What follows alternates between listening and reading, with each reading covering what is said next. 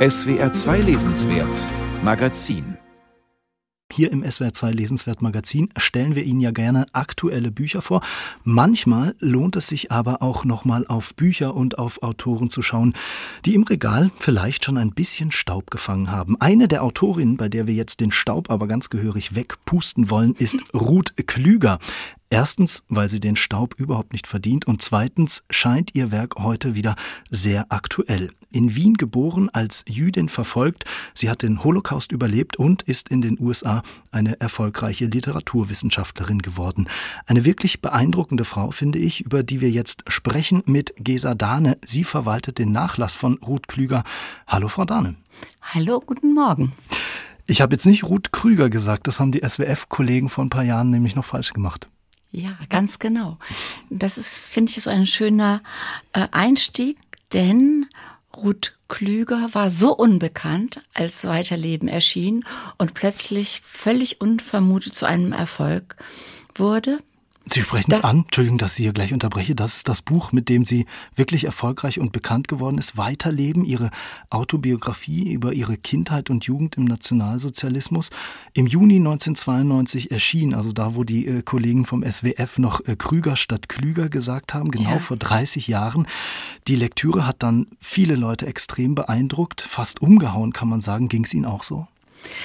Mir ging es weniger so, weil äh, ich einiges wusste, aber als ich es dann gelesen hatte, im Manuskript las, war ich sprachlos. Warum? Ja, Ruth Klüger erzählt in einer Weise über den Holocaust, die es bis dahin nicht gegeben hat. Und zwar aus einer Perspektive eines Kindes ohne die Kinderperspektive wie bei Kertész künstlich Kertész. aufzubauen. Mhm und zweitens auch als Feministin. Und das war doch durchaus ungewöhnlich, obwohl man andere Texte über den Holocaust kannte. Aber sie hat damit die Diskussion extrem befördert. Lassen Sie uns doch einmal in die ersten Sätze Ihres Lebensberichts, so hat sie es manchmal, glaube ich, auch genannt, ja. reinhören, diesen besonderen Sog, den das Buch von der ersten Zeile entwickelt. Ruth Klüger hat den Text damals selbst eingesprochen. Der Tod, nicht Sex, war das Geheimnis, worüber die Erwachsenen tuschelten, wovon man gern mehr gehört hätte. Ich gab vor, nicht schlafen zu können, bettelte, dass man mich auf dem Sofa im Wohnzimmer, wir sagten Salon, einschlafen ließe, schlief dann natürlich nicht ein, hatte den Kopf unter der Decke und hoffte, etwas von den Schreckensnachrichten aufzufangen, die man am Tisch zum Besten gab. Manche handelten von Unbekannten, manche von Verwandten, immer von Juden. Frau Dahne, auch wenn Sie jetzt nochmal diese ersten Zeilen hören und gehört haben, was macht Weiterleben für Sie heute wieder aktuell, nach wie vor so lesenswert? Also, ich möchte das auf zwei Ebenen beantworten. Einmal, weil ich den gesamten Text in seiner Komposition, in seiner sprachlichen Präsentation für ungewöhnlich halte, nach wie vor. Insbesondere diesen Anfang, den Sie gewählt haben, der ist ja, wenn man Anfänge von autobiografischen Texten sich anschaut, gleicht ja einem Handkantenschlag. Eine Autorin, die in Wien geboren worden ist, die also in der Stadt Freuds die ersten Jahre zugebracht hat, mhm. sagt nicht Sex, Tod. Ja. Damit hat sie eigentlich einen ganz neuen Ton gesetzt. Wenn ich heute auf diesen Text schaue, der mir natürlich auch bekannt ist, und als Nachlassverwalterin in den Archiven schaue und auch die unpublizierten Manuskripte sehe, dann werde ich doch sehr nachdenklich, wie lange Ruth Klüger darum gerungen hat, eine Sprache zu finden für das, was ihr widerfahren ist, nämlich hm. die Deportation als Kind von Wien aus nach Theresienstadt und dann nach Auschwitz und die Folgelager.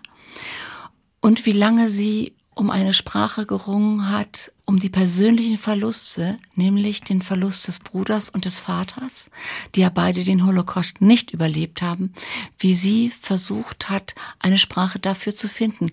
Was hier so selbstverständlich kommt, nämlich die Chiffre Gespenst, das hat eine Geschichte, die in die 50er Jahre zurückreicht. Und zwar sowohl in deutscher Sprache wie auch in englischer Sprache. Sowohl in Prosa wie auch in Lyrik. Ja, und ähm, sie war nicht nur diese Lyrikerin und Prosaautorin, die Sie jetzt schon beschrieben haben, sondern eben auch eine renommierte Literaturwissenschaftlerin. Würden Sie sagen, sie hat Themen sowohl literarisch als auch wissenschaftlich beackert? Gibt es da etwas, was ihr Werk auszeichnet, wo man Wissenschaft und Literatur bei ihr so zusammenführen kann? Ja, das würde ich sagen. Und zwar Wissenschaft und Literatur wird zumindest auf zwei Wegen zusammen zu führen sein. Einmal auch die theoretische Durchdringung der Frage, wie Frauen lesen. Und das heißt, Frauen lesen zwar an, das ist ja ein ganz bekannter Titel von ihr, aber nicht, weil sie biologisch so und so gestrickt sind oder ausgestattet sind, sondern weil sie in einer bestimmten Weise sozialisiert sind, nehmen sie andere Dinge wahr als Männer und das kann auch in ein professionelles Lesen überführt werden. Und das macht sie zu einem Zeitpunkt, als es in Deutschland überhaupt noch gar nicht solche Fragen innerhalb der akademischen Öffentlichkeit gibt. So zum Beispiel in einem Aufsatz The Women's Perspective German Studies aus den 70er Jahren. Und da finde ich, war sie sehr anregend, obwohl leider dieser Aufsatz viel zu spät in Deutschland rezipiert wurde oder kaum. Die Rezeption fängt jetzt an. Oder ihr feministischer Verriss von Gras Roman Der Butt. Das sind Dinge, die ihre literaturwissenschaftlichen Arbeiten begleitet haben oder geprägt haben. Und dieser feministische Blick lässt sich ja auch in der Autobiografie Weiterleben nachweisen. Da würde ich schon so Überschneidungen sehen. Und der Blick auf Außenseiter, wie zum Beispiel auf Außenseiter in der deutschen Literatur. Und das sind für sie jüdische Figuren gewesen und da hat sie ja ganz einschlägige Studien über jüdische Figuren in der deutschsprachigen Literatur vorgelegt und sie arbeitet da viel eher, als es in der deutschen Literaturwissenschaft erfolgte, Stereotype heraus, auch bei Thomas Mann etwa. Und sie macht darauf aufmerksam, dass ein Roman wie Thomas Manns Dr. Faustus einen einzigen Antisemiten hat und der ist Jude und sie zeigt, wie zwei jüdische Frauenfiguren mit antisemitischen Stereotypen verbunden sind. Das hat mich doch immer noch in Bann gehalten und ich musste bei der Diskussion über die Dokumenta genau daran denken, wenn man bei solche Dinge innerhalb der Literatur angelernt wird, nachzudenken, kann man die Wirklichkeit nicht einfach so naiv betrachten. Ja, ich fand das ganz interessant, Frau Dahne. Sie haben damals in unserem Vorgespräch nämlich was ganz Interessantes gesagt. Die Dokumenta in Kassel erlebt ja gerade einen großen Antisemitismus-Skandal. Ja. Sie meinten sinngemäß, hätten die Ausstellungsmacher Ruth Klüger gelesen, wäre das Ganze überhaupt nicht erst passiert. Na, so optimistisch bin ich bei weiterem Nachdenken nicht mehr. Allerdings würde ich schon sagen, wenn die Texte über Ruth Klügers Studien über die Judenfiguren, über Antisemitismus in der deutschen Nachkriegsliteratur mit Sinn und Verstand gelesen worden wären, dann hätten Ausstellungsmacherinnen und Ausstellungsmacher oder die Verantwortlichen vielleicht einen anderen Blick auf diese großformatigen Werke gehabt oder Wimmelbilder, wie das Verharmlosen genannt wird, und dann vielleicht doch noch mal einen anderen Denkvorgang angeschaltet. Das könnte ich mir schon vorstellen. Also in diese Richtung könnte Ruth Klügers Literatur auch nach wie vor wirken. Weiterleben, der Text, über den wir zu Beginn des Gesprächs ja. gesprochen haben, nur einer von mehreren immer noch sehr lesenswerten Texten von Ruth Klüger, 286 Seiten, 14,90 Euro im Wallstein Verlag erhältlich und Leseempfehlung von Ruth Klügers Nachlassverwalterin Gesa Dahne.